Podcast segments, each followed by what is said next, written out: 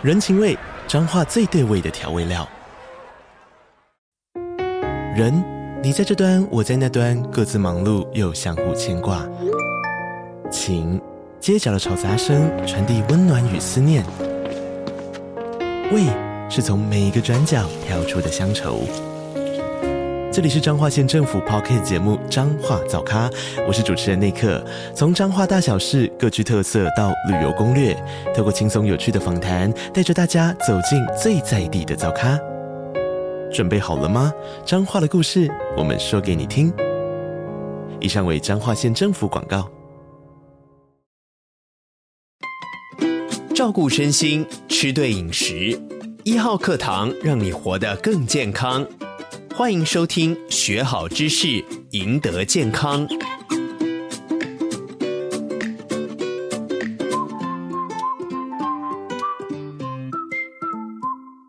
上一集我们讲到怎么样挑蛋哦，这集要再来谈一下蛋里面到底有什么营养哦，要来请教郝市长哦。我有朋友跟我讲说，吃蛋呀，你要特别注意啊，呃，吃蛋白就好，里面的那个蛋黄要挑掉，因为可能里面这个蛋蛋黄有这个胆固醇过高，哎，就不好啊。真的是这样吗？蛋白当然很营养，是最纯的蛋白质啊。可是把蛋黄挑掉，因为怕吃太多胆固醇，嗯，这个观念也是错的。胆固醇是我们很需要的一个营养素。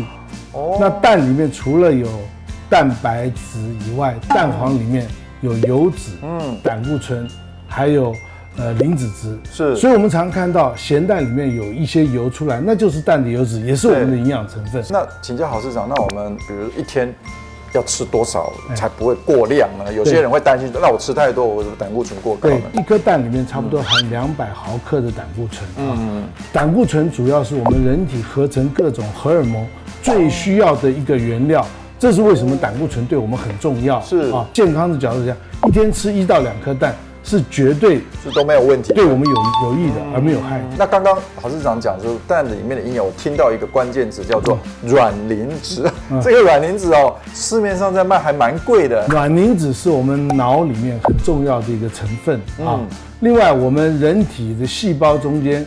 有三分之一细胞膜是由卵磷脂构成，一颗蛋的蛋黄里面大概平均就有一点五克的卵磷脂，所以你与其去买卵磷脂的营养品来吃，你吃一颗蛋就够了。再请教郝市长，就是我们有一些妈妈她听说蛋里面可能有一些不孝商人会加什么抗生素啦，哈，或者是荷尔蒙，但吃多了会影响孩子的成长，真的有必要这样担心吗？呃，这个大概一般来讲也不是一个正确的资讯。嗯。蛋鸡它开始产卵，对，你就不能打抗生素。可是小鸡开始法规规定，可是小鸡还有可能要注射抗生素维持它的健康跟成长啊。所以真正蛋你比较担心的，反而是现在外面在卖的初产蛋或者叫做处女蛋，就是颗粒很小，价钱比较贵。出产那个是刚刚停止打抗生素，所以它还是最有可能被污染，甚至有抗生素的蛋。